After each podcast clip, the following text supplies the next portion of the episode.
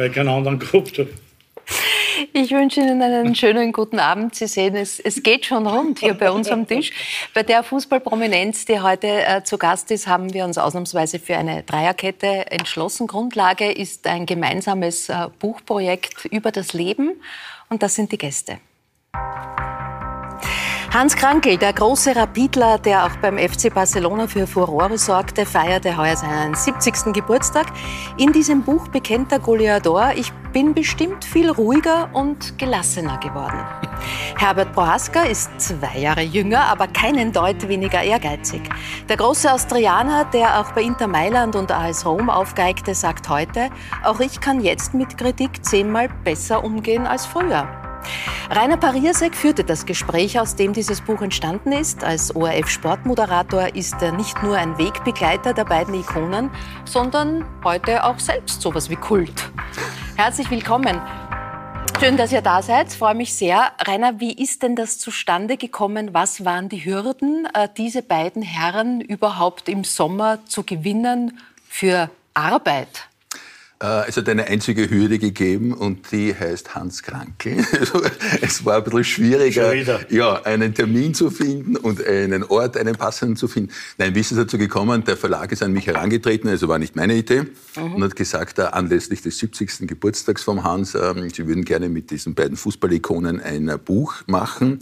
Äh, und zwar weniger über ihre sportliche Karriere, sondern über das Älterwerden, über das Leben, über die Familie etc. Und ob ich dieses Gespräch führen könnte und äh, dass wir das aufzeichnen. Und ähm, ein Kollege, der Erik Seebacher, wird das dann alles zu Papier bringen. Und ich habe sofort gesagt, ja super, Herbert auch. Und dann ist es darum gegangen, den Hans darüber äh, davon zu überzeugen. Es war nämlich genau im Sommer. Ja. Und im Sommer ist der Hans äh, mehr Weil Hans Krankl in Jesolo. Genau, genau. Also um das kurz zu machen, äh, abgesehen von, von der einen oder anderen Sachen, hat, hat der Hans gesagt, gerne, aber ihr müsst zu mir kommen. Mhm. Dann werden wir in Herbert davon überzeugen müssen, dass wir halt nach Jeserloch fahren. Äh, ja, aber es ist dann zustande gekommen und ich glaube, es ist äh, ganz gut geworden. Herbert, wie nimmst du Hans in Jesolo wahr? Wie wird der dort hofiert? Also er ist ja gerne 100 Tage oder drei Monate im Jahr in Jesolo. Also ist quasi, wenn es sich ausgeht. Wenn es sich ausgeht, klarerweise. Wie spielt sich das dort ab? Kannst du uns das ein bisschen die Szenerie äh, erklären? Ja gut, so oft habe ich ihn noch nicht getroffen in, in Jesolo. In Wahrheit das erste Mal aber klar. Ich meine, Hans Krankl kennt man nicht nur in Österreich, sondern natürlich auch europaweit.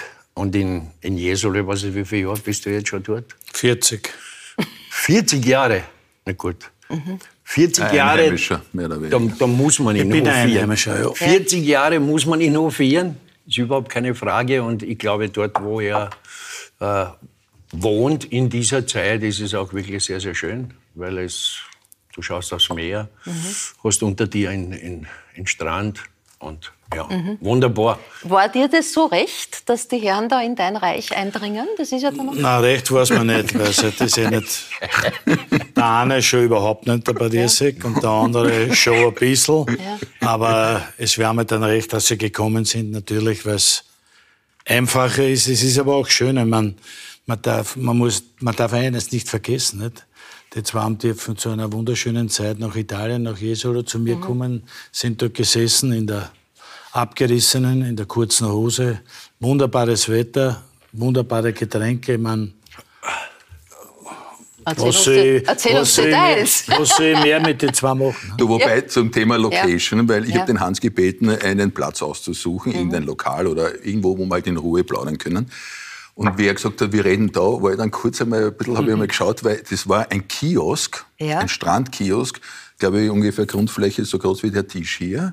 Und da ist halt, sind halt so zwei kleine Tische mit, glaube ich, insgesamt fünf Sesseln rundherum gestanden. Und mhm. dort sind wir, aber es war wirklich super, weil wir waren dort abgeschieden. Das ist so ein privater Bereich. Und ja, man, man, man sieht ja bei den Fotos, dass Bereich. offenbar, dass ihr viel ja. Spaß gehabt habt, dass der Schmäh gerannt ist. Äh, wie war es denn beim Fotografieren überhaupt? Wer ist mehr auf sein Äußeres bedacht? Wer ist eitler von euch beiden? also, also mir, ist es, mir ist es wirklich wurscht. Ja. Ah. Ich bin nicht eitel. Ja, nein. Ich glaube, er ist auch nicht eitel. Nein. Der Rainer Pariasek ist schon eitel. Ja. Ich gebe es zu. Ja.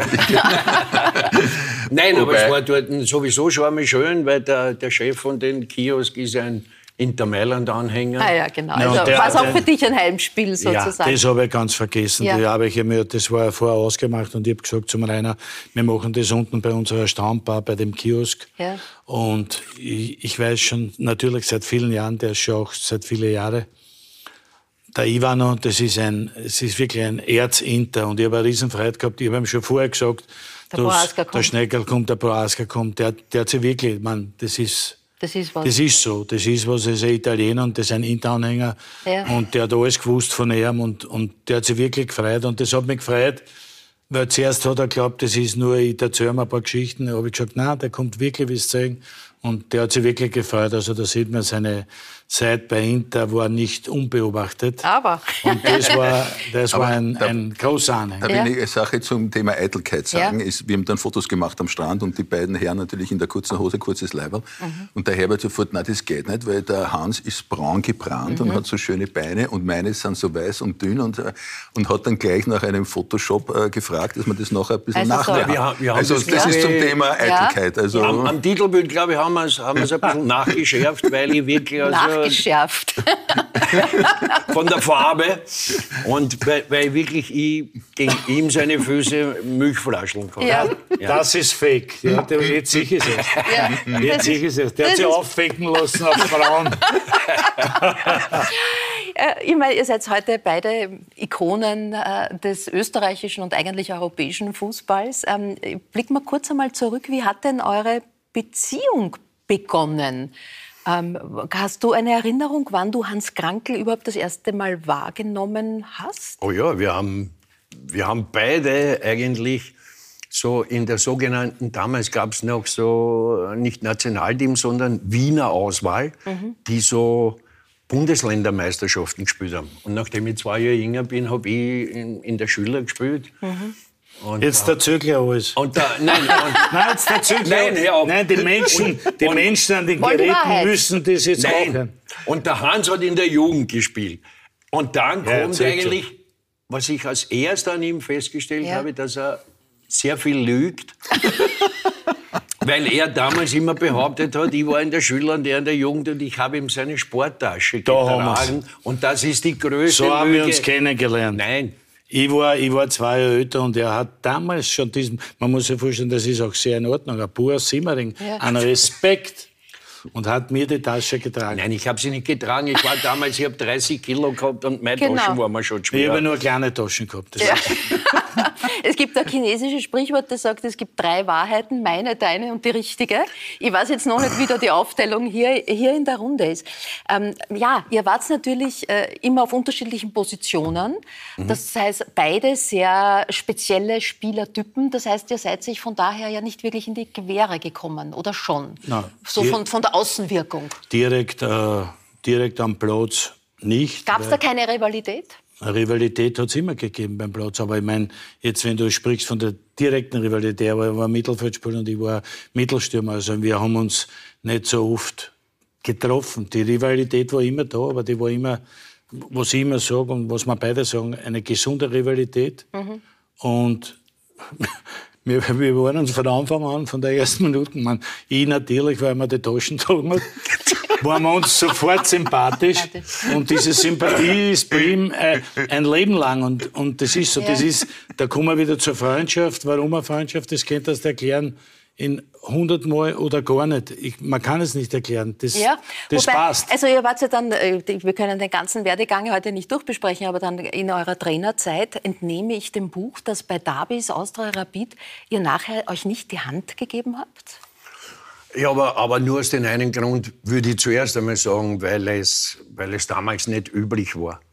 Das, na wirklich, heute, heute nach dem Match geben sie die Trainer immer die Hand. Ja. Das, das würden wir heute auch machen. Aha. Damals war es so, die, die, die gewonnen haben, die haben draußen gefeiert und die, die verloren haben, waren angefressen und sind gleich in die Kabine gegangen. Also ich, wenn, wenn ich verloren habe als Spieler oder als Trainer, ein Derby, ich konnte gar nicht schnell genug in mhm. der Kabine sein, um ja niemanden von den anderen zu gratulieren. Das ist zwar nicht sportlich, Aha. aber das ist wahrscheinlich der Ehrgeiz. Ich habe hab später, als wir ja. Trainer waren, ich habe zu meinen Spielern gesagt, weil ich weiß ja, wie es bei uns war, aber selbst da haben wir das auch vor dem Spiel eigentlich unterlassen, sich so freundlich zu begrüßen, weil dann war nicht das Ding da. Ich habe als, hab als Trainer meinen Spielern gesagt, wenn ich einen sehe, der was sie begrüßt mit einem Austria-Spieler, kann er gleich die Reise antreten wieder und spielt er nicht. Weil ich nicht wollte, dass vorher, und das war bei uns aber auch riesig schwierig, mhm. weil wir sie erkannt haben und gut waren, aber ein Derby war so, da waren wir halt, da haben wir müssen besser. Also ich habe auf jeden Fall, ich hab auf jeden Fall besser geschaut. Wenn wir, wenn wir gewonnen haben, war natürlich kein Handshake, natürlich nicht. Aber ich habe mich gefreut und wenn er gewonnen hat, war auch kein Handshake. Aber dann, wenn man jetzt ein, zwei Tage vergehen ja. lässt, dann war das vorbei. Also es gibt keine ja. Nachkarten, sondern im Match mhm. war diese große Rivalität und die war sehr gut. Ja, und dann natürlich, äh, ja, ein, der legendäre Ausschnitt, der euch beide natürlich auch verbindet. Wir haben ein bisschen diskutiert in der Redaktion, kann man das überhaupt nur zeigen? Aber auf der anderen Seite, man muss es zeigen. 1978. Rieger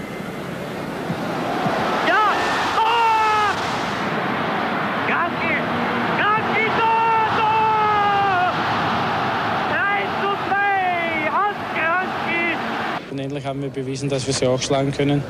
Noch dazu habe ich auch etwas dazu beigetragen. Das freut mich natürlich besonders. Deutsche Zeitungen oder auch deutsche Funktionäre haben gesprochen, dass sie über uns hoffen, ins Finale zu kommen, dass sie uns vier, fünf Tore schießen werden. Und natürlich, jetzt sind wir überglücklich und jetzt braucht auch niemand mehr zu sagen, schaut nach Deutschland. Ja, ein, ein, Beweis, glaube ich, diese kurze Einspielung, dass man im Alter schöner werden kann. Ist gerade aber was, worüber, man, worüber du heute noch, reden kannst? Also, oder sagt die Familie und Freunde, bitte nicht schon wieder? Komm. Nein, bei, im, im, normalen Leben redet kein, kein, Mensch mehr von Cordoba. Das war, ich sag, das war eine österreichische, eine Geschichte, eine österreichische Fußballgeschichte, nicht mehr, nicht weniger. Aber über das redet man immer, weil das ist passiert. Dass man es immer zeigen kann, dass man immer daran erinnert wird, natürlich. Mhm. Das ist Fußballgeschichte, das ist genauso wie beim, beim Klammer, beim Skifahren oder bei Niki Lauda, als er Weltmeister wurde. Das ist Fußballgeschichte, aber ja. Aber da sie mich mit dem beschäftigen. Ja, aber ist ja auch richtig, nicht? Weil nach dieser, nach dieser Weltmeisterschaft ist er eben zu Barcelona gegangen. Und das ist ja dann was Wichtiges und, und, für die Zukunft natürlich gewesen. Man kennt ja viele Geschichten rund um Cordoba und das Match selber und den Kommentar von Eddie Finger, der ja eigentlich nicht im Fernsehen war und, und, und. Du hast dich nach dem Match nicht gefreut. Du warst eigentlich sauer. Ja, wir haben, äh, es ist während des Spiels haben wir den Ausgleich bekommen. Ja, damals das 2 zu 2 und da war so ein ganz ein hoher Ball, der reingekommen ist und ich dachte, der Friedel Consilia kommt aus dem Tor raus. Er dachte, ich springe rauf mhm. und, und köpfe den Ball weg und köpfe da dann der Hölzenbein und es ist 2 zu 2 gestanden und dann haben wir uns, ja, gefühlte 10 Minuten geschimpft. Mhm. Und nach dem Match war ich noch immer, war ich noch immer auf ihn angefressen. Ja. Für ihn habe ich mich natürlich riesig ja. gefreut und auch für uns, weil wir 3-2 gewonnen haben. Aber, aber es war halt, dieser Streit war heftig und war eigentlich die Ausnahme, weil ich mich nicht erinnern kann, jemals mit irgendeinem anderen so eine Debatte gehabt zu haben. Und dann nach dem Match war ich ganz einfach bäs und, und ja. Rainer, du warst damals, glaube ich, knapp 14, mhm. mitgefiebert mhm. vor dem ja, Fernseher. Ja, ja, ja, ich kann mich noch gut erinnern. Äh, aber weil der Hans gesagt hat, es ist eine österreichische Fußballgeschichte, ich würde sagen, es ist überhaupt österreichische Geschichte. Äh, und wir debattieren ja auch oft. Wenn wir jetzt, jetzt spielen wir wieder ja. demnächst gegen Deutschland ein Freundschaftsspiel. Ja zeigen wir das wieder her und dann gibt es welche, na, nicht schon wieder, das kann nicht mehr sein. Aber ich glaube, warum nicht? Ja? Es, und das ist jetzt, hat jetzt weniger damit zu tun, dass wir so eine Schadenfreude haben und dass wir die Deutschen ja. geschlagen haben, sondern weil es eben eine Geschichte ist. Ja. Was ich immer wieder erstaunt bin, bei, bei Fußballern mehr noch sogar als bei Skifahrern, an welche Details ihr euch jahrzehntelang erinnert. Also wahrscheinlich könnte man einen Pass von 1980 dich abfragen und du weißt noch bei Matches genau, wie du gestanden bist, wo Naja, nicht, nicht bei jedem, aber, aber, die, aber bei die, die, wichtigsten werde ich schon wissen. Die Tor hat er sich alle gemerkt. Da würde ja. würd ich, würd ja. ich wetten. Ja. ja, da könnte ich jetzt aufzählen, aber da, da sprengt die Sendung. Da sind wir fertig, ne? Da müssten wir noch 16 Stunden anhängen. Ah, ja, Beim Herbert ging es schneller, gell? Ja. Naja, aber vier, fünf Stunden waren es auch. Ja. Der, der Rainer hat gerade gesagt, also am 21. November das Freundschaftsspiel gegen Deutschland, davor noch drei Matches für die EM-Quali. Und es ist ja bei uns ein bisschen ein Phänomen, ähm, wenn wir knapp davor sind, uns zu qualifizieren, dann sind wir eigentlich schon gefühlte Europameister. Ist, ist das ein, ein, ein Problem oder kehrt das so, dass man dann Nein, das ist kein Problem, weil, weil eigentlich das kommt ja in erster Linie von den Fans ja. und vielleicht von den einen oder anderen von den Medien. Aber ich glaube ganz einfach, ja, es ist halt einmal so, dass, äh, dass wir in Österreich, wenn wir ein bisschen einen Erfolg haben, dann, dann schlagt das aus nach oben. Und wenn wir schlecht sind, dann, dann hauen sie uns ganz tief runter. Aber mit mhm. dem, glaube ich, kann jeder gut umgehen. Außerdem ist es jetzt so, wir werden uns, davon bin ich überzeugt, hundertprozentig qualifizieren für die Euro. Und ich glaube, mit der Mannschaft, mhm. was wir jetzt haben, haben wir dort auch nicht jetzt äh, zumindest eine Chance, um wirklich dann ein Achtelfinale, vielleicht sogar ein Viertelfinale einmal mhm. zu erreichen. Mhm.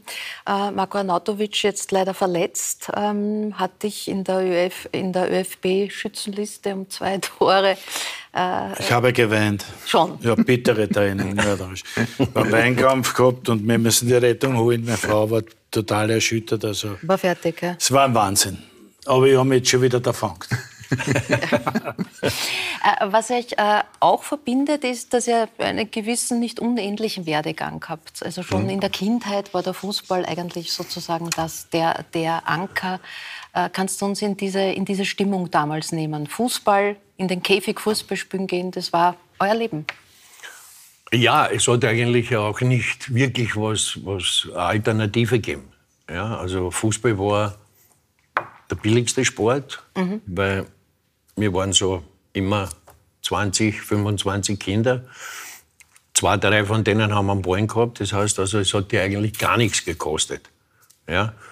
Und, und du konntest ja, wenn ich, wenn ich zu Hause gesagt hätte, ich will, ich will Tennisspieler werden, hätten die Eltern gesagt, wer soll das zahlen? Du brauchst Schläger, du brauchst Schuhe, du brauchst Quant, du musst Platzmitte zahlen, du musst ja. Bälle zahlen. Wäre unmöglich gewesen. Und so war eben alles ja, es hat keinen gegeben, keinen anderen Sportler. Bei uns hat es gegeben in Käfig und alle wollten Fußballer werden. Beim, äh, beim Hans, und der hat das äh, vor der Sendung äh, kurz erzählt, gab es eine Alternative. Er war eigentlich der Skiweltmeister vom Himmelhof. Ja, ich habe den Weltmeistertitel damals in Hütteldorf am Himmelhof gewonnen mit der Bestzeit 32,6. Ja. Länger war die Abfahrt nicht, weil es halt ein kleiner Berg ist. Wie viele Teilnehmer? Bitte? Wie viele Teilnehmer? Äh, 16. No. Uh. Also ich, weiß, ich habe einmal den, den Klammer Franz vor langer Zeit einmal hab ihn getroffen und habe ihm gesagt, er hat einen Klick gehabt, dass ich nur in Wien Abfahrtsweltmeister geworden bin. Sonst hätte er sich keiner warm anziehen, weil ich war ein echter Downhill Racer. Also nicht Slalom, nicht Riesenslalom, sondern ich war ein echter Abfahrer, aber... Riesendollar vor Mainz. Ja. Da ich, in, Team, da ich in, in, in Wien war, ja. War es natürlich, haben sie mich nicht zur kaum Kenntnis einer weiß, das war die Zeit, als Herbert Prohaska sogar nach Hütteldorf kam. Skifahren? Ja. Ja. Also du hast ja. grün-weißes Homeland betreten. Ja, das hat er ja aber, aber nachdem ich dann jedes Mal so, es hat dauert zwei Minuten zum Runterfahren und circa 30 wieder zu Fuß okay. hinauf, und da habe ich gewusst, Hütteldorf wird es nicht werden. das wird sich nicht ausgehen. Was euch auch verbindet, ist, dass eigentlich für eure spätere Karriere euer beider Väter eine ganz wichtige Rolle spielen. Ist das was, wo ihr heute manchmal noch dran denkt, was, was sie eigentlich da für einen Stellenwert haben und was sie euch ermöglicht haben? Ja, ich, ich denke nicht immer dran, aber es ist, im, es ist in mir drinnen. Mein, mein Vater war der wichtigste Wegbereiter für meine Karriere. Mein Vater war einer, der, der mich immer zum Fußball gebracht hat, der immer dahinter war, der immer wollte, dass er ein großer Fußballer war. Und äh, das, das war das Größte für ihn. Gott sei Dank hat er noch gelebt. Als wir das Europacup-Finale mit Barcelona gewonnen haben, war er in Basel mhm und mit meiner Mutter und hat gelebt und das war, glaube ich, das Schönste, was ich ihm zurückgeben mhm. Und das Schönste, das Einzige, was ich ihm zurückgeben habe können und das Schönste und Gott sei Dank hat er da noch gelebt und das war für ihn sicherlich das Größte. Mhm. Wie war das bei deinem Papa? Ja, mein Vater war äh, ein, ein, ein Hilfsarbeiter, der schon, glaube ich, um, um vier in der Früh aufgestanden ist und in die Arbeit gefahren ist, hundsmüde nach Hause gekommen und ist mit mir jeden Tag, bevor er noch gegessen hat, daheim, Fußball spielen gegangen, Minimum eine Stunde. Hat mich ab meinem vierten Lebensjahr jede Woche, weil damals gab es ja in, in, in Wien, weiß ich nicht, zehn verschiedene Mannschaften. Also das heißt, es war jedes Wochenende irgendwo. Mein Vater war Wiener Anhänger, ein fanatischer. Mhm. Wenn die Wiener auswärts gespielt hat, waren wir halt rundherum auf irgendwelche Plätze. Und er hat mir immer dann schon gesagt, äh, du warst so ein Kind mit vier Jahren schon, wir haben sie in die Wiesen gesetzt auf der Hundwarte und du hast 90 Minuten zugeschaut. Und du bist mhm. nicht eine Minute um dumm gerannt auf der Wiese. Wir haben da ein Foto, ich weiß nicht, ob wir es jetzt schon gesehen haben, den kleinen Herbert, uh, unverkennbar Schneckerl, in der Lederhosen und mit Ball. Ja, Lederhosen waren damals die, die, die Hosen, die du nicht zusammenhauen hast können. Darum habe ich die immer gehabt. Aber ungefähr, ja, ungefähr drei in diesem Alter hat er mich schon jede Woche ja. am Fußballplatz mitgenommen. Und ich habe natürlich dieses Spiel von Start weg geliebt und, und, ja. und, die ganzen guten Fußballer und so weiter. Und klar, dann, dann hast du das in dir. Dann muss ich dazu sagen, hat er mich nach Hause gebracht, ein Buch Ich bin Bele. Ja, und da ist die Geschichte von Bele drinnen, wie der aufgewachsen ist und so weiter. Und da habe ich wirklich gesagt, der ist ja noch zehnmal ärmer als wir sind mhm. und ist der weltbeste Fußballer geworden. Und hat schon dreimal oder zweimal die, bis dahin die Weltmeisterschaft gewonnen. Da haben wir gedacht, gut, ein Bälle wäre ich nicht werden, aber, aber dann kann ich es auch schaffen, wenn der das geschafft hat. Rainer, hättest du ein Fußballbub werden können? Nein, nein ich habe Handball gespielt, auch mhm. durch meinen Vater, der hat auch schon Handball gespielt. Ähm, war durchschnittlich bis gut talentiert, aber dann genau in der gefährlichen Zeit mit 15, 16 waren die Versuchungen rundherum dann, dann relativ groß habe ich das mit dem Training nicht mehr, mehr so ernst genommen. Was waren das für Versuchungen? Naja. Ja.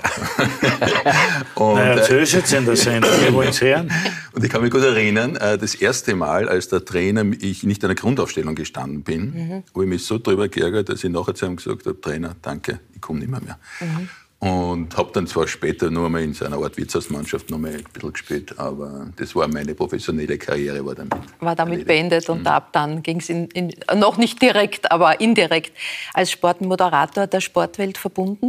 Du hast es gesagt, in, beide seid ihr auch in einfachen Verhältnissen aufgewachsen, habt beide eine Automechanikerlehre gemacht.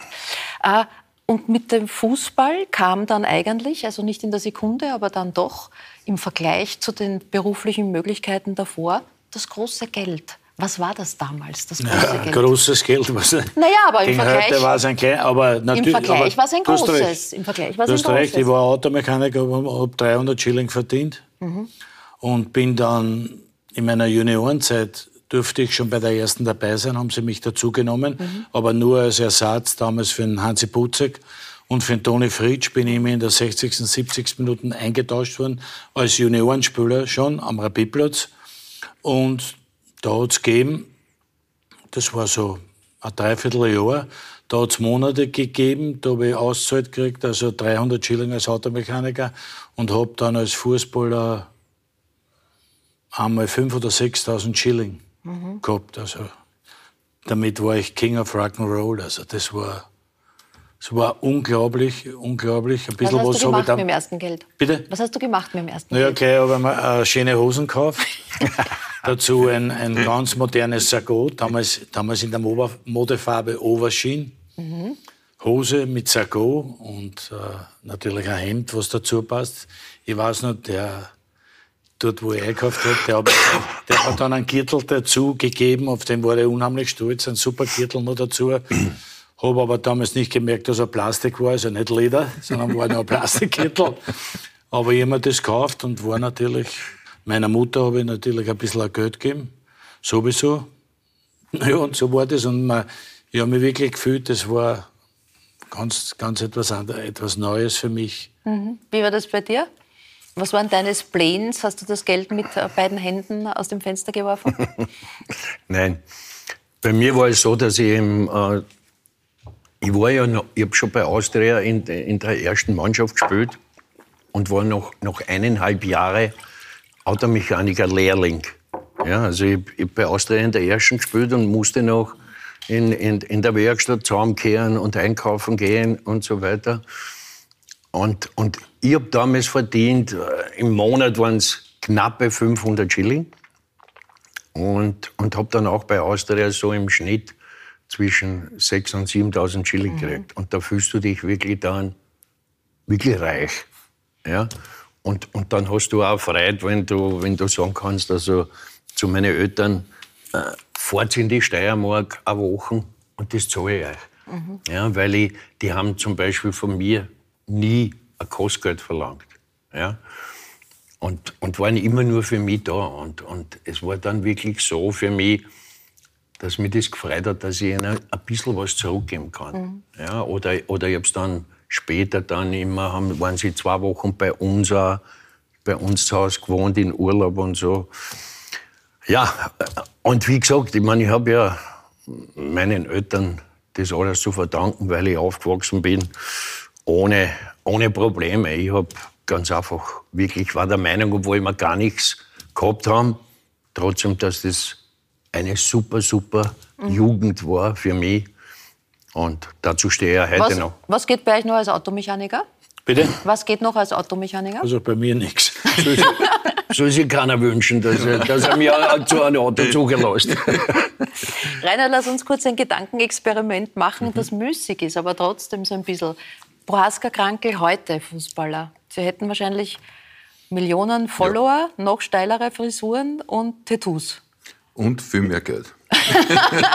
das auf jeden Fall. Na, äh, wir, wir haben oft dann mich auch auf Sendung schon äh, darüber gesprochen, die Gehälter früher und die Gehälter heutzutage, die ja wirklich teilweise abartig sind. Aber ich sage dann immer bei solchen Diskussionen, äh, diese Fußballer, diese Ronaldos und Messis, die machen so viel Millionen Menschen auf der ganzen Welt eine Freude. Und warum sollen die dann nicht dementsprechend verdienen? Mhm. Ähm, sicherlich äh, die zwei, ich weiß ich nicht, ob die in Ronaldo-Messi-Sphären, aber wahrscheinlich bald einmal drunter gewesen wären. Äh, ob sie glücklicher damit gewesen wäre, weiß ich nicht. Ob sie ein glücklicheres Leben sei ja. dahingestellt, aber... Ähm, glücklicher. Bestimmt, aber, aber bestimmt man, man, nicht, aber nicht vergessen. Äh, sicherer. Barcelona, Inter Mailand, Roma, ich meine, das sind ja absolute Spitzenclubs mhm. und die auch äh, natürlich heutzutage ihre äh, Gehälter Aber wie war das Gefühl damals, diese plötzlich auch die große internationale Karriere? Wie war das, im Mittelpunkt zu stehen, Interviews zu geben, gefragt zu sein, Autogramme zu geben? Was hat euch nicht abheben lassen? Weil wahrscheinlich, weil wir so sind, wie wir sind, weil wir authentisch sind. Ich bin Du hast vollkommen recht. Ich habe hab bei Rapid gespielt und wir haben gehabt im Europacup oder bei, außer beim Derby, wo einmal waren 25.000, waren im, im Hanabe-Stadion nicht so wie heute. Bei uns waren 7.000, 8.000 Zuschauer. Und ich bin gekommen nach Spanien und habe gehabt 90.000 Zuschauer. Jedes Heimspiel mir, mir hatte, wir haben so oft, wir reden so oft bei uns bei Sky über das, über den Druck und so weiter. Mhm. Und ich versuche das dann immer zu erklären, ohne irgendwem zu beleidigen. Aber äh, ich, ich, habe, ich habe das nie als Druck gesehen, weil ich bin ganz einfach rausgegangen, das weiß ich bis heute, wenn, wenn du in Naukamp, jetzt spielen sie nicht in Naukamp, weil sie umbauen, aber wenn du, wenn du rausgegangen bist in Naukamp und da waren 90.000 Leute, das war, es war wie ein Rausch. Also, ich habe immer gesagt, ich habe hab natürlich in diesen ersten Jahren bin ich sogar Torschützenkönig geworden und habe natürlich die meisten Tore zu Hause geschossen. Ich habe immer gesagt, und ich habe, ich habe das heute so in Erinnerung, vielleicht auch wenn es hundertprozentig nicht hundertprozentig stimmt, aber ich bin rausgegangen und mir hat keiner halten können. Dies, diese Leute haben dich getragen die Mannschaft, wir haben natürlich eine super Mannschaft gehabt, wir waren Europacup-Sieger, also in dem Fall die beste, eine der besten Mannschaften von Europa. Und ich bin rausgegangen und diese 90.000, die haben dich getragen wie eine Wahn.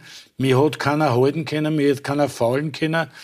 Da, da ist alles gelungen. Für mich, für mich war das nie ein Druck, auch nicht in der Nationalmannschaft und schon gar nicht bei Rapid. Also mhm. für mich war das nie ein. Druck, für mich war das ein aber Anspann. Das Einzige vielleicht, also, dass die Zuschauer dich beflügeln, ist schon klar, aber bei den ersten ein, zwei Match, wie du nach Barcelona gekommen bist, da, da hast du gewusst, du musst liefern. Also du, ja, aber ich habe ich hab geliefert. Ja, eben, aber ich, da ist wahrscheinlich bei den ersten Spielen war schon ein gewisser Druck. Ich, ich, ich kann dir nicht sagen, aber ich, ich habe von Anfang an, wahrscheinlich ist, wahrscheinlich ist meine gute Erinnerung deshalb die, weil ich von Anfang hat. an geliefert habe. Wir haben das erste Freundschaftsspiel ja. gehabt, nach dem Ding und das erste Tor im ersten Spiel für Barcelona habe ich geköpft. Also da passt alles. Das sehen natürlich ja. die, das waren sofort meine Freunde.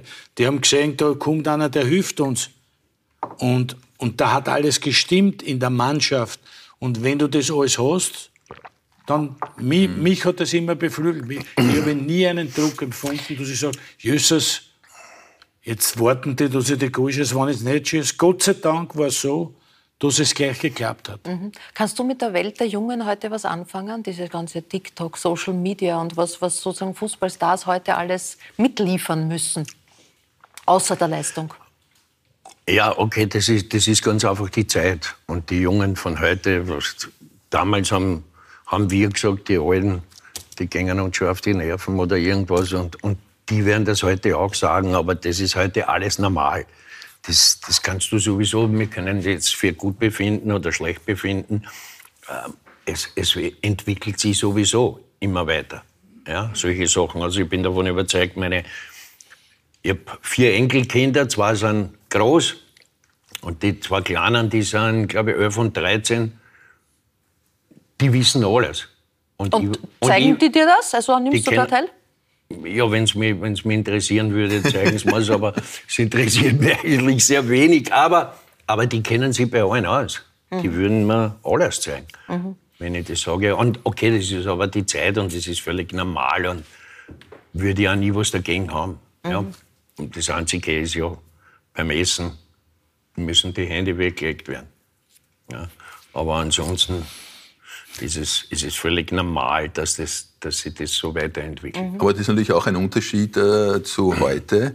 Heute, also ihr habt wahrscheinlich auch noch Siegen etc., habt ihr das auch krauchen lassen, seid ins Queen eingegangen, irgendwo hin in einer Diskothek.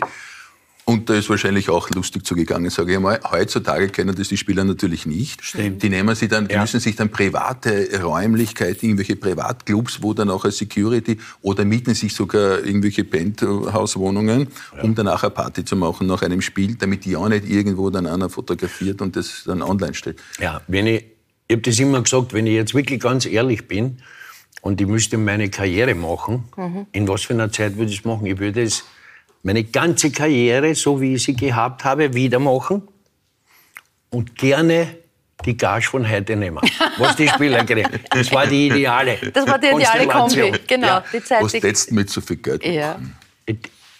Dir hätte ich auf alle Fälle einiges äh, abfallen lassen. Schau, Ach, schau doch was an. Ja. ja.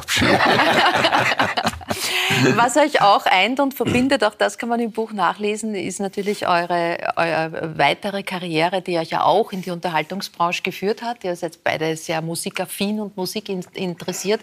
Das hat auch schon früh äh, begonnen. Wir zeigen ein Schmankerl aus Teddy Podgorski seinerzeit. Wir haben als kleine Geschoppen ein Ziel von uns gesehen. Wir wollten sehr berühmt werden und in der Zeitung stehen. Egal ob als Verbrecher oder Bundeskanzler gar, so wählten wir den Mittelweg und wurden Fußballstar. Und jetzt schätzt die ganze Fußballjugend den Opitz und den Zwierschinat, das bin ich und dieser da. Als Vorbild sportlicher Tugend, von Hütteldorf und Floridsdorf bis nach Amerika. Belustigen dich so alte Aufnahmen oder machen sie dich auch ein bisschen sentimental? Na, nur lustig. Sentimental nicht, aber ich, ich hab, es gibt ein paar, dieses, das ist einer dieser ja. Sachen. Die, diese Sache ist ja viel schöner, weil das kommt ja dann zu dem Fauxpas, wo ich dann nicht zum Lachen aufhören so kann. Ist es. Das war in diverse Sendungen. Also, das ist so lustig. Man, ich war selber dabei und habe das schon hundertmal gesehen und wenn ich es sehe, muss ich so lachen. Also, das ist, ja. Das ist sentimental überhaupt nicht. Überhaupt nicht. Die, die Tänzerinnen haben auch sehr gelacht damals. Bitte? Ja. ja. Die Tänzerinnen waren Brennhaus. Die möchten uns heute noch hören. Die haben nie naja. mehr gut über uns naja, geredet. Hast, hast, du gleich die Gelegenheit, noch einmal mitzulachen? Das sind ein paar Ausschnitte aus den Dreharbeiten. Doch leider sind in letzter Zeit Verräter unter uns. Die zersetzen unseren Doch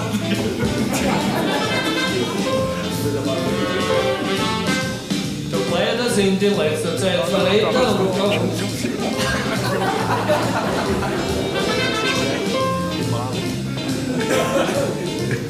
Ja, da kannst du mir glauben, da haben wir möglicherweise vier Fußballfans verloren.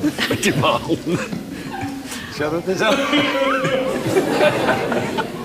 Nein, das ich kann nicht. Ich kann nicht. Der fängt gerade zum Singen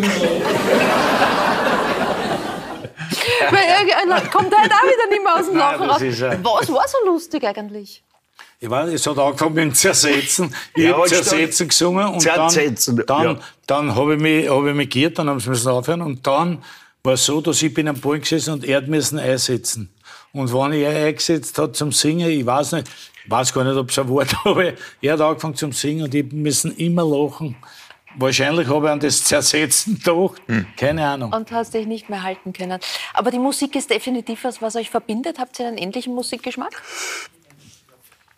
Ja, ich glaube, dass er ein bisschen mehr, mehr äh, interessiert ist und sich ein bisschen besser auskennt. Bei mir ist es halt so, mit den Leuten, was ich auftrete, ist halt, das ist halt so 70er, 80er äh, Rock'n'Roll meistens. Oder Country Music haben wir jetzt mhm. auch schon gespielt. Manchmal haben wir italienische Lieder. Aber, aber der Unterschied ist, er ist ein bisschen viel viel professioneller. Und ich bin, das ist, das ist, äh, ich liebe es mhm. und es ist wie ein Hobby und ich mache es gern. Und solange mhm. mir niemand schimpft auf der Bühne, mache ich das noch weiter. Sehr gut. Äh, Hans, mit 70 Jahren, nach 25 Jahren wird es jetzt ein Comeback geben. Äh, ab nicht, am, nicht nur am, sondern ab 16. Oktober in Radio Wien die legendäre Sendung Nachtfalke ähm, wird wieder aufgenommen, einmal im Monat.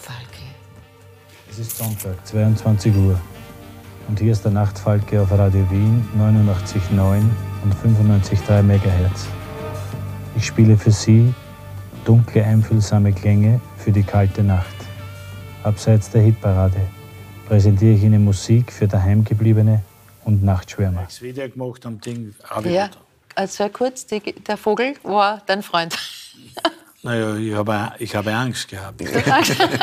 ich bin der Nachtfalke, aber wenn der Nachtfalke, man, die tun dann eh nichts, das haben wir alle erklärt, aber. Naja. Aber man weiß nicht genau. Einmal, einmal war bei dieser ersten Aufnahme, das war Gott sei Dank diesmal, diesmal ist er nur gesessen, da haben wir wieder einen neuen Trailer gemacht, ja. natürlich vom Fernsehen, aber damals ist er vorbeigeflogen bei mir. Das war nicht lustig. Ich habe das heißt, du wirst wieder deinen Plattenschrank öffnen. Worauf dürfen sich die äh, Fans freuen?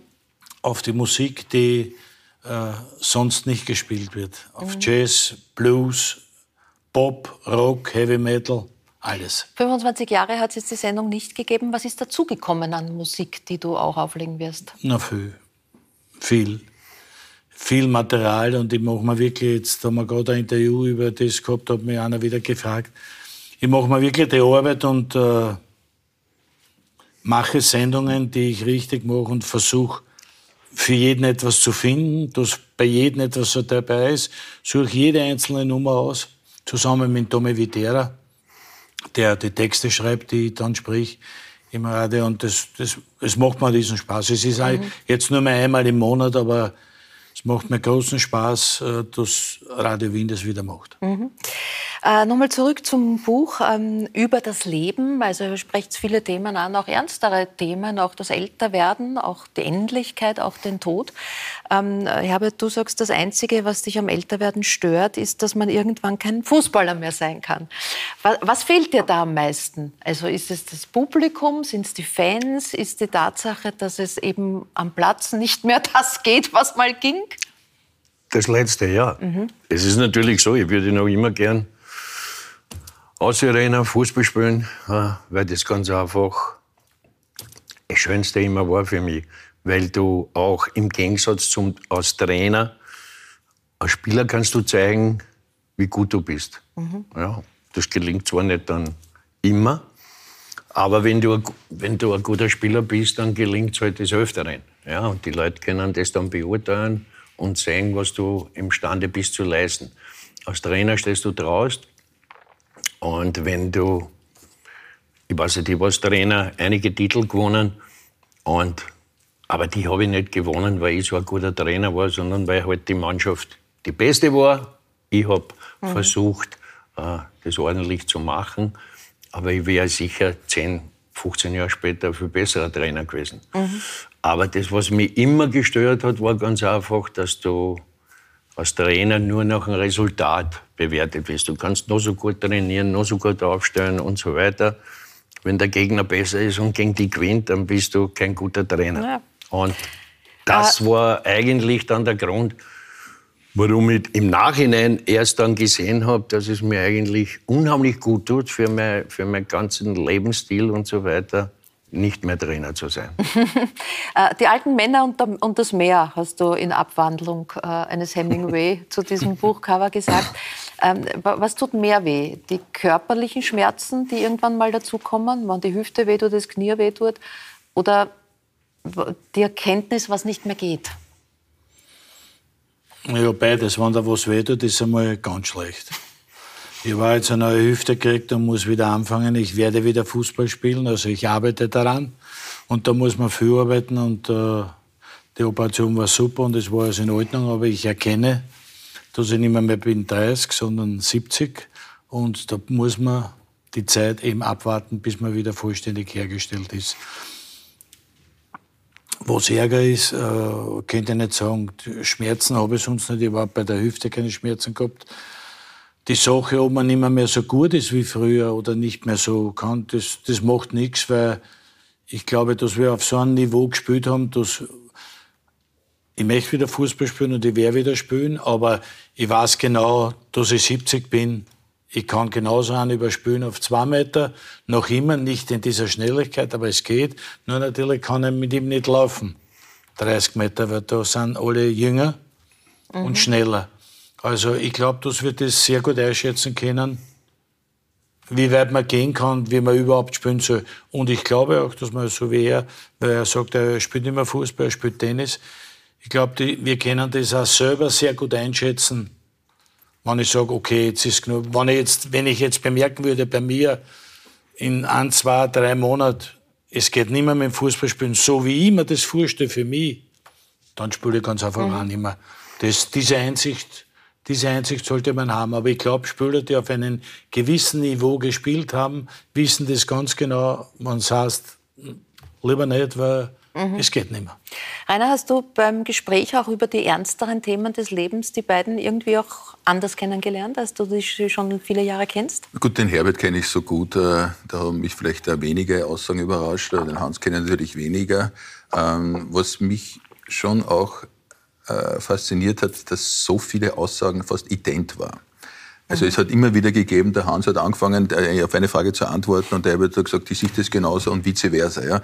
Also es, obwohl sie vielleicht dann doch ein bisschen unterschiedlich sind, auch äh, vom, äh, vom Charakter her vielleicht, aber so viele idente Ansichten und auch eben über das Älterwerden, über die Familie, über Kinder, über die Enkelkinder.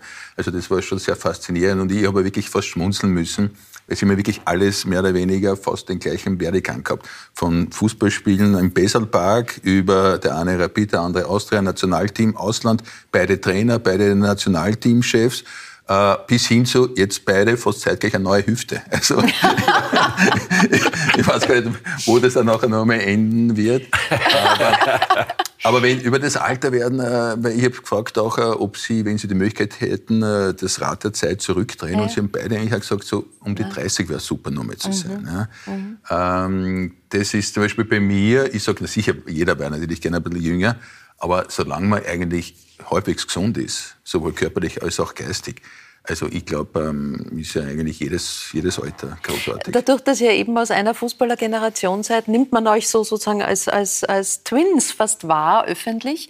Ähm, wie, wie, eng ist eure Freundschaft tatsächlich? Also telefoniert ihr regelmäßig oder seht ihr euch an und ab auch irgendwie mit, mit Familie, mit den Frauen? Oder habt ihr eigentlich nichts miteinander zu tun? Ja, sehr, sehr wenig in, in, in den letzten vielen Jahren. Aber, aber das hat natürlich auch am Anfang Gründe gehabt. Wir waren, wir waren einmal wirklich mit, den, mit den Familien sehr, sehr eng. Aber da war die Zeit so, wir haben keine Kinder gehabt. Ich glaube, ich weiß nicht, ob, ob der Hans hat, glaube ich, ein Kind gehabt. In, in, und da waren wir sehr oft zusammen. Und wir, haben, wir sind gegangen ins Kino, wir sind essen gegangen, ins Musical oder sogar tanzen kurioserweise. Brauchst du nicht wieder dazu. Ja, ich muss das erzählen. Und so geheim bleiben. Ja. Was, was war da? Na, wir waren Schau, sie, so, was war da? Was, was war da? Du sagst, es muss geheim ja, bleiben. Ja, wenn du, wenn du sagst, nicht erzählen, dann wird es interessant. Na, wenn es geheim bleiben waren, muss, muss geheim bleiben. Wir waren ich bin eine gute der, Geheimnisträgerin. Wir waren damals in der Splendid und haben uns genannt Gene Kelly und Fred Astaire. Und Fred Astaire, der andere Ja, genau. Und es war, gab noch keine Handys, womit gefilmt wurde. War ja, das eine dieser Szenen? Und es ist halt dann, um es ein bisschen abzukürzen, okay, es ist dann, der Hans ist nach Spanien gegangen, ich bin nach Italien mhm. gegangen und so weiter. Und das Ganze hat sich dann eher darauf beschränkt, dass wir uns bei irgendwelchen äh, Veranstaltungen oder vielleicht einmal Geburtstag von irgendeinem gemeinsamen Freund getroffen haben. Tatsache ist, dass wir nie best waren, nie mhm. gestritten mhm. haben. Und nur, nur hat es halt dann so ergeben, dass der Hans hat einen gewissen Freundeskreis, ja. ich habe einen gewissen Freundeskreis. Aber wir haben, wir haben uns immer gut verstanden, wenn wir uns getroffen ja. haben. Und, und zu, sei der Abstand noch so groß. Zu deinem 70er war er ein pünktlicher Gratulant. Ja. Äh, Überpünktlich.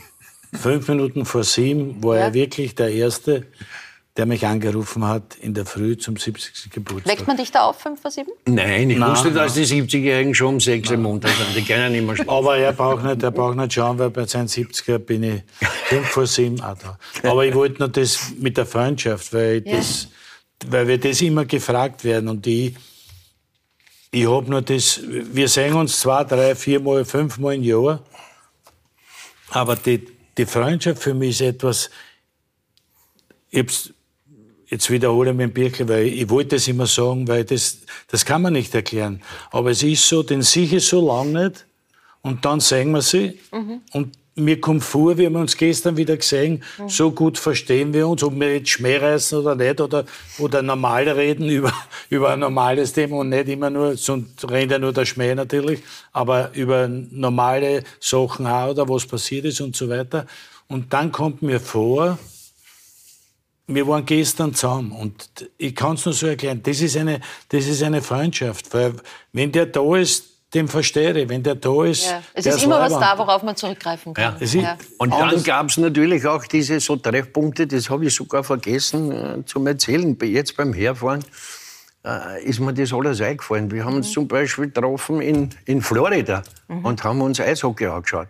Wir haben uns getroffen in, in, in, in New York und sind damals in das berühmte von Peter Grünauer Vienna 79 waren wir essen. Wir sind den, den Hans kann man, kann man in Florida und, und, und New York treffen? Du bist doch kein Reisender. Ja, schon. Na, bis jetzt, Im Winter schon. Weil ich, ich, muss ja, ich muss ja dem Winter davonlaufen, Ach weil so. die Kälte ist das größte Gift. Mein, mein einziger, also die Sonne ist das Dein Wichtigste. Sonne und Meer Mehr, mehr, geht nicht mehr. Mehr geht nicht mehr. Rainer, du hast gesagt, den, den äh, Herbert kennst du besser. Wir arbeiten viele, viele Jahre jetzt mittlerweile zusammen für den äh, ORF. Über die Arbeit hinaus, was verbindet euch sonst noch? Es scheint ja auch der Genuss zu sein. Das ist richtig. Feines äh, Essen, guter Wein darf es gerne sein, ja, oder? Muss es sein. Wir, wir, sehen uns auch privat und immer wieder auch bei irgendwelchen kulinarischen Anlässen, sei es jetzt einmal privates Essen oder sei es bei irgendwelchen Veranstaltungen. Äh, und uns verbindet, glaube ich, auch die Liebe zu einem guten Tropfen mhm. zum Wein. Mhm. Und äh, ich muss sagen, der Herbert, ich kenne mich ein bisschen aus beim Wein und der Herbert kennt sich nein, sehr, gut, nein, sehr nein. gut aus beim Wein. Oh ja, oh ja. Äh, und er hat, er, hat, er hat sogar einmal gesagt, er hat zu Hause mehr Bücher über Wein als über den Fußball. In der Zwischenzeit ja. In der Zwischenzeit ja. Und der ultimative Liebesbeweis, der geschah ja schon äh, 2010 live auf Sendung. Ich bedanke mich natürlich auch bei unseren Experten. Ich darf mich verabschieden, einen schönen Abend wünschen und gute, gute Nacht.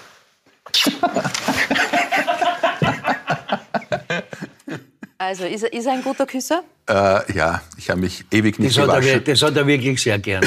er wünscht sich das in jeder Sendung jetzt. Und also, Und du verweigerst. Du Aber verweigerst. das Lustige war, das war wirklich am Ende einer Weltmeisterschaft, wir waren drei Wochen jeden Tag auf Sendung und so, und dann plötzlich war bei der Verabschiedung, wenn man sich vorstellt, das war glaube ich knapp vor Mitternacht, der Regisseur total, Rainer, du weißt eh, bei der Verabschiedung in die, und ich denke mal, was ist jetzt, jetzt haben ja, wir die ganze Zeit und was wird, na, und du, auf jeden Fall, und du Dings, und du, und ja, okay, okay, und dann ist eben, die haben alle gewusst. Die haben kommt, alles gewusst, nur du warst nicht eingeweiht. Ja. Nur du warst nicht eingeweiht.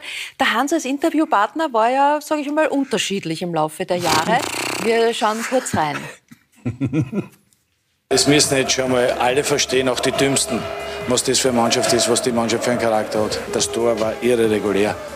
Und das ist das größte Pech, in der 94 Minuten so ein Tor zu bekommen. Dieser Schiedsrichter aus Australien hat hier in Europa nichts verloren. Das war eindeutig dann und wann Rugby und nicht mehr Fußball. Mir interessiert kein Punkt, mir interessiert gar nichts. Die Mannschaft war so super. Wir schlagen Polen und wir schlagen Wales und wir schlagen Wales zweimal. Und mir ist, das, mir ist das so wurscht, diese Mannschaft ist kolossal. Super. Ich kann nur meinen größten Respekt meiner Mannschaft, mehr kann ich nicht sagen und ich möchte, nicht, ich möchte gar nicht an die Punkte denken, wirklich nicht. Hat man äh, gewusst beim Hans äh, früher einfach, die Emotion liegt über allem und wehe, wenn er losgelassen? Es war herausfordernd. Äh, mhm. Ja, er, war, er war schuld, ist er, aber er war herausfordernd. Nein. Wir, wir haben ein Spiel hinter uns gehabt, das, was ich jetzt geschildert habe. Also, ja. Sachlich ich war, ich war auf 180 ja. und er sagt mir, wir haben jetzt die Punkte verloren. Ja. Dann bin ich explodiert. Nein, es ist, also, ich meine, das verbindet ja auch die beiden. Also richtig gute Verlierer waren sie beide nicht, aber mhm. das habe ich auch Verständnis. Und äh, vor allem auch, wenn du Trainer bist, du bist so noch voller Adrenalin, Emotionen nach dem Match. Mhm. Und wenn du natürlich verloren hast, kann jede Silbe, die du vielleicht äh, in ihren Augen äh, jetzt dann nicht so passend war, kann dazu führen, dass das vielleicht ein bisschen das, war He das verloren, Heferl, es war 3-3. Das Heferl, ja. ja, ist wurscht, aber äh, das Heferl übergeht und da hat der Hans auch dazu geneigt. Also wir haben, glaube ich, ein paar ja, lustige Interviews aber miteinander Da hat sich ja durchaus auch die Art der Sportberichterstattung in diesen Jahren und Jahrzehnten sehr verändert. Früher war alles von Emotion getragen, dann gab es so eine neue Sachlichkeit, auch wo es hieß, Sportmoderatoren sollen sich ein bisschen zurücknehmen, weniger reden und, und, und. Aber die zwei waren immer authentisch in der Sprache und, und voll Emotion. Das wollte man auch immer. Aber, aber, euch, aber zum Glück, ja. zum Glück, es ist ja diese äh, glatt gebürsteten, auch die Spieler jetzt, sie bekommen, äh, wenn einer jung ist, bekommt er Interviewtraining, ja. bevor er zum ersten Mal zum Interview darf, und dann sagen sie, ja, es war ein schweres Spiel und äh, äh wir schauen nur nach vorne und da gibt es immer diese Stehsätze. Ja. ja uns als Journalisten, als Report ist ja das ja viel lieber, wenn einer Emotionen zeigt und über sich hinausgeht und vielleicht einmal dann auch so wie es äh, Thorsten Fink bei mir mal war, vielleicht irgendwie ein bisschen äh, den Reporterblatt darstellen ja. lässt. Ja? Aber das ist ja viel besser. Aber wie wichtig war auch eure authentische Sprache für eure Karriere? Ist das da, ihr habt ja dann nie versucht, das war ja immer wieder ein Thema bei ja. dir mit den äh, Fallgeschichten und mit der Grammatik, aber diese, dieses Ehrliche. Äh, Sie spotten auch über ihn mit dem Fall, immer das, was ich immer lese. Sie spotten über mich, weil das, mhm. immer das sagt, das ist ein wienerischer Ausdruck, das ist mein Dialekt. Mhm. Mit dem muss ich leiden bei den ganzen Kabarettisten. Aber das, das ist authentisch. Das mhm. ist, und ich sage schon wieder das, das ist authentisch. Man, man, soll so sein, wie man, wie man ist und wie man gibt. Und ich ändere auch meine Sprache nicht. Ich liebe den Wiener Dialekt über alles alle Kinder, auch meine Enkeltöchter, er wird das bestätigen, reden schon alle Hochdeutsch wie Bifke. Mhm. Und ich arbeite daran, dass die ja nicht reden wie Bifke, dass die den Wiener Dialekt beibehalten. Das ist etwas, so wie, genauso wie den Tiroler Dialekt oder den Kärntner Dialekt, ist der Wiener Dialekt. Das ist ja. so wichtig. Das sind mir, das, das sind mir selber und die, die Kinder heute durch diese, durch diese ganze iPad-Geschichte, durch diese, ich weiß nicht, wenn die kleine die, die, Rosa des vier Jahre, die schaut sich an, diese Sendungen mit diesen Mandeln. Diese Mandeln reden Hochdeutsch. Das ist, um, ist unfassbar. Und die redet, die redet auch Hochdeutsch. Ne? Über die Familie müssen wir noch kurz reden, ja. weil das ist ja definitiv was, was euch auch verbindet. Äh, du hast heuer die goldene Hochzeit, du hast das nächstes Jahr. Das, ist, das hat Seltenheitswert und war doch sozusagen ein tragendes Element eurer Karriere. Diese, was ist euch ein Rezept? War es einfacher als gedacht? Oder? Nein, aber... Oh für mich war, damals war das natürlich nicht der Plan, äh, äh, so jung zu heiraten. Ich habe mit 19 mhm. geheiratet. Das war, war jetzt nicht irgendein Plan, aber im Nachhinein hat sich herausgestellt, das war die beste Entscheidung, mhm. eine der besten, die ich jemals getroffen habe. Weil es natürlich so war, ich habe damals bei Ostbahn 11 gespielt und, und, und meine Freund mit denen sind wir immer fortgegangen, waren wir in die Diskotheken und so weiter. Und die sind drei, vier Mal in der Woche, weiß ich nicht, bis vier, fünf in der Früh fortgegangen. Und wie ich zu Austria gekommen bin, habe ich mir gedacht, okay, ich muss mich jetzt entscheiden. Und dann, dann waren meine Freunde gar nicht einmal gut auf mich zu sprechen, weil ich gesagt habe, ich gehe mit euch nicht mehr fort, weil sonst kann ich kein Fußballer werden. Wenn ich, wenn ich vier, fünf in der Woche um fünf in der Früh heimkomme, dann schaffe ich es nicht. Und, und ich habe sogar dann am Anfang haben meine Freunde waren wirklich besser auf mich. Mhm. Ja, weil ich mich praktisch angekapselt habe. Mhm. Aber ich war dann 19 Jahre und dann kommt das nächste dazu, wenn heute einer eben keine Familie hat, nicht verheiratet ist oder und so weiter. Was sollst du ihm sagen als Trainer? Schau, geh heim, iss was Gescheites daheim, kann aber nicht kochen, schaut der Fernseher an, legt der Möwe nieder, das ist ein Profi. Wer macht denn das in dem Alter? Und ich habe aber gehabt, a, a, zuerst einmal die Freundin und eine Frau, dann ja. später, ich bin heimgekommen und, und, das Familie und, und, und, das war alles in Vier Ordnung. Enkelkinder hast du gesagt, Uropa möchtest noch gern werden. Ja, das, aber das geht sich schon aus, wenn man, wenn, der große Enkel ist, ist 22, ich meine, die Mutter wird es nicht so gern hören, wenn ja. ich sage, aber der, Mach ihm noch ein bisschen an Druck. Der hat genau. schon, der, der hat schon ja. drei Jahre eine Freundin, also ja, wie, Opa wie, bist, bist du, wie, wie, wie, bist du als Opa? Gechillt oder sehr? Nervös, total nervös. Die, die, zwei, die zwei Großen, die Lili und die Ella, sind 16 und 15. Mhm. Und die Kleine, die Rosa, wird 5. Also die sage ich immer, da sind sie.